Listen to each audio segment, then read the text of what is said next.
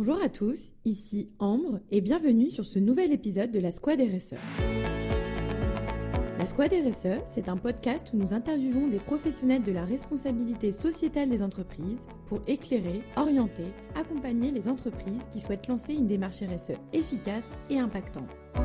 Ensemble, construisons des entreprises responsables, durables, où il fait bon travailler.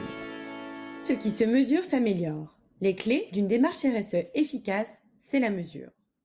Comme nous l'abordons dans la capsule dédiée à la mesure d'impact, nombre d'outils existent pour vous permettre d'avoir une photographie de départ sur l'impact environnemental, social ou sociétal de votre entreprise. Mais pour pouvoir progresser et mesurer l'efficacité des actions mises en place, il est important de se donner des jalons à court, moyen et plus long terme. Nous accueillons sur cet épisode Julien Topneau, fondateur de Climax Consulting. Bonjour Julien. Bonjour Ambre. Alors j'imagine que les KPIs et indicateurs clés dépendent des priorités fixées par les entreprises dans le cadre de leur démarche RSE.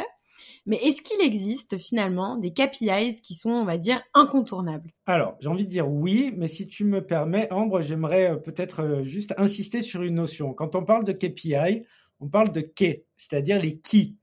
Et euh, parfois, on, on, tombe à essayer de mettre des chiffres et des KPI sur tout. Euh, véritablement, moi, mon expérience euh, sur le sujet, c'est que plus on a des KPI, en fait, moins on a des KPI pertinents. Ça veut dire quoi? Ça veut dire que d'abord, il faut pas avoir peur de ne pas avoir de KPI parfois euh, sur des objectifs. Tout d'abord parce qu'en fait, on n'est pas capable de les définir ou on n'est pas capable de les mesurer. La mesure, c'est un vrai sujet quand on est dans l'entreprise. et, euh, et il suffit pas de dire on va réduire de 20%. Encore faut-il le démontrer et encore faut-il avoir un process euh, et, une collecte euh, des, indicateurs de mesure qui soient fiables. Donc, une entreprise qui veut, euh, qui veut lancer sa démarche et sa feuille de route, elle doit avoir des KPI parce qu'à un moment donné, on doit mesurer à un moment donné l'atteinte des objectifs. C'est clair. Moi, mon conseil, c'est plus que 3-5 KPI, ça devient compliqué et c'est plus des KPIs. Donc après, il faut vraiment se poser la question de, à un objectif bien défini, je dois avoir un KPI autant que possible. Si je n'en ai pas, c'est pas grave, c'est que je vais en avoir un plus tard. Et pour en avoir un plus tard, ça veut dire que j'ai un certain nombre d'actions à mener, peut-être parce que le sujet, il mérite d'être approfondi, parce qu'on mérite d'avoir une information plus fiable, etc. Et tout ça peut prendre du temps. Donc, euh, parfois, on n'aura pas de KPI, mais c'est pas grave. Il n'empêche, on doit absolument chercher et on doit essayer, je pense, euh, on est dans la même logique que la, priorisation des enjeux. Euh, vaut mieux commencer petit avec pas beaucoup de KPI, de les fiabiliser, de les renforcer, de les mettre en œuvre pour ensuite euh, les élargir à d'autres KPI ou les revoir parce que le KPI du jour J ne sera peut-être pas le même que le KPI de l'année N plus 5 parce qu'entre-temps, beaucoup de choses peuvent changer. Après, pour répondre à ta question, est-ce qu'il y a des incontournables? Alors, j'ai envie de dire, il y a, aujourd'hui, il y a des réglementations, il y a des, cadres, des normes qui sont sortis, et, euh, on, commence à avoir une liste à peu près euh, euh, claire de type de KPIs que, qu'on retrouve à peu près dans la plupart des entreprises, avec des spécificités selon le secteur. Donc évidemment, on va retrouver en matière d'environnement la consommation d'énergie, on va retrouver les émissions de CO2, euh, on va trouver la production de déchets. Là, je le fais vraiment très simple. Hein. Dans un premier temps, mais après, on peut aller très très loin. On peut avoir les émissions de CO2 par unité produit. Enfin, on peut décliner tout ça. Mais encore une fois, le KPI, c'est celui vraiment sur lequel on va juger de sa performance et qui va être lié à l'objectif. Sur la partie euh, sociale, par exemple, euh, il y a des KPI qui sont euh, très connus et très utilisés. Il n'y a rien de nouveau sur la formation, les heures de formation par employé, sur la diversité, la part de femmes, la part de minorités, la diversité au sein de l'entreprise, sur la sécurité, les taux de fréquence, les taux de gravité. C'est un peu des, j'ai envie de dire, des, des KPI. En fait, c'est des indicateurs que de toute façon vous devez avoir après, en fonction de votre enjeu, si vous avez un enjeu de santé et de sécurité au travail, clairement, votre KPI sera le taux de fréquence, le taux de gravité. Ça, c'est sûr. Si vous êtes une entreprise de service, euh, vous aurez peut-être un KPI qui sera, vous mesurez ça, bien évidemment, parce que de toute façon, c'est votre obligation réglementaire, mais vous allez peut-être aller sur d'autres types de KPI. Et peut-être plus sur la consommation d'énergie ou d'autres choses. Voilà, donc euh, il y, aura toujours une liste euh, d'incontournables, mais même sur les sujets incontournables, des fois, selon votre activité, ce n'est pas applicable. Et du coup, euh, si je résume aussi enfin ce que tu viens de dire et pour te faire confirmer et que tu ailles peut-être un petit peu plus loin, ce que tu viens de nous dire, c'est que finalement, il faut pas se mettre un stress. un objectif est égal à un KPI. S'il n'y a pas de KPI, qu'on n'est pas prêt à le mesurer, ce qui est important, c'est d'avoir un plan d'action pour nous amener demain à le mesurer. Exactement. Il faut pas tomber, il faut pas tomber dans la recherche du KPI pour le KPI, euh, la recherche de la mesure pour la mesure, parce qu'en fait, on est, euh, les Anglais disent sur une, une journée, et c'est vrai, en fait, ça dure beaucoup plus qu'une journée. Et, euh, et, et, véritablement, moi, mon expérience, c'est que c'est que avant d'arriver à avoir des KPI qui soient comme on les espérerait, mmh. il faut beaucoup de temps. Parce qu'encore une fois, les KPIs, moi je peux en sortir, il n'y a pas de problème, hein, moi en tant que direction RSE. Mais si les KPIs, ils sont pas achetés et euh, intégrés dans les feuilles de route, dans les objectifs professionnels et personnels des différentes fonctions, votre KPI, il vit tout seul. Mmh. Et aussi, euh, j'ai une question aussi par rapport à ces KPIs, parce que, si, si tu me coupes, hein, si je me trompe, mais l'objectif d'avoir un, KPI, c'est d'avoir une photographie à l'instant T et après de se fixer des objectifs de réduction ou d'optimisation de ce KPI. Euh, et souvent, euh, moi, j'entends des entreprises euh, qui disent, bah oui, mais moi, je suis en, situation de croissance, donc je vais produire plus, donc je vais embaucher plus, donc de fait, mon KPI, il va se dégrader. Mais est-ce que du coup, un KPI, il doit s'adapter à une échelle? Enfin voilà, comment est-ce que tu gères ces entreprises qui sont en croissance et finalement pour qui ces KPIs sont un stress parce qu'ils se disent de toute façon je vais me dégrader parce que je vais croître donc euh, je, vais, je vais dégrader mon impact C'est une très bonne question. Là, on touche le, le, fond du sujet. C'est-à-dire qu'on ne fait pas un KPI juste pour montrer qu'il est beau et qu'il va bien.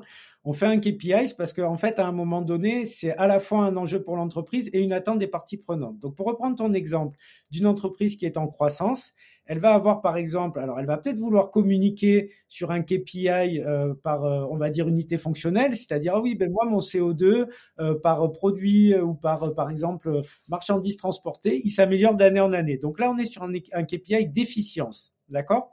Donc c'est très bien. Maintenant, si vous communiquez, que sur un KPI d'efficience, à un moment donné, vous avez, on va dire, un enjeu sociétal, prenons le climat par exemple, qui vous dit, en fait, pour euh, répondre aux accords de Paris et pour euh, euh, limiter tous les dégâts sur la planète, il faut absolument qu'on réduise, et pas un peu, mais qu'on réduise beaucoup à l'horizon 2050, etc., etc. Donc, si vous ne communiquez que sur votre KPI d'efficience CO2, on va dire c'est très beau, mais par contre, on va pas voir que justement, comme vous grossissez, comme vous êtes en croissance, vous allez augmenter votre CO2. Et là, on touche à la transparence. C'est-à-dire qu'à un moment donné, avant, ça se faisait, maintenant, ça se fait plus. C'est-à-dire que si vous ne communiquez que ce qui vous arrange, euh, vous savez qu'à un moment donné, on va vous attendre. Et c'est pour ça aujourd'hui que dans les réglementations, ce qu'on attend de vous, c'est que vous soyez aussi transparent et que quand on parle du CO2, une entreprise qui va pas, pour, pour l'exemple du CO2, une entreprise qui va parler que de son efficience, elle va avoir des soucis ou du moins elle va avoir beaucoup plus de questions parce que finalement la question qui va se poser derrière, c'est comment votre entreprise, en fait, s'aligne, va être alignée avec les contraintes qui vont venir et avec globalement euh, l'accord de Paris et la, réduction des émissions de CO2. Et là, ça va poser une autre question, c'est finalement, on est en croissance, on augmente notre CO2, comment on peut faire? Et là, on est vraiment dans de la transformation, dans de l'innovation peut-être. Euh, comment on peut faire pour, euh, pour finalement tourner cette croissance euh, en une solution où on, où on va dans un premier temps réduire notre CO2 tout en, tout en grossissant, mais voir comment faire pour, pour finalement supprimer le CO2. D'accord. Est-ce que, alors si on revient un petit peu sur, sur tous ces indicateurs, est-ce que pour les entreprises qui démarrent, tu as un conseil sur un nombre d'indicateurs clés qu'il est raisonnable de piloter pour, pour être performant? Je dirais entre 5 et 10 avec une préférence pour 5. D'accord. Ah oui, donc c'est vraiment euh, très très short. oui, mais il faut parce qu'encore une fois, quand on commence, il faut partir de quelque part. Si on commence à avoir 10 KPIs alors qu'on vient de commencer, moi je me dis c'est pas forcément des KPIs, c'est plus des indicateurs. D'accord. D'accord? Donc dedans, il faut faire le tri des indicateurs d'action, des indicateurs opérationnels, des KPIs en fait et des indicateurs de performance.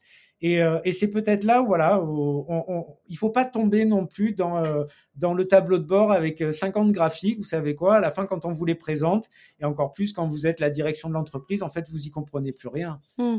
Et quand je dis 5, vous trouvez que c'est ambitieux, mais vous savez, il y a des directions, elles vont dire, moi j'en veux 3 hein, en fait, hein, parce que des indicateurs, j'en ai déjà plein, la finance, il m'en donne plein, les ventes, il m'en donne plein. Donc euh, là, je commence le truc et en fait, déjà, vous me donnez une image qui peut paraître complexe. Mm. Donc, vaut mieux faire simple, parce que dans tous les cas, l'indicateur, il va falloir le dompter. Mm.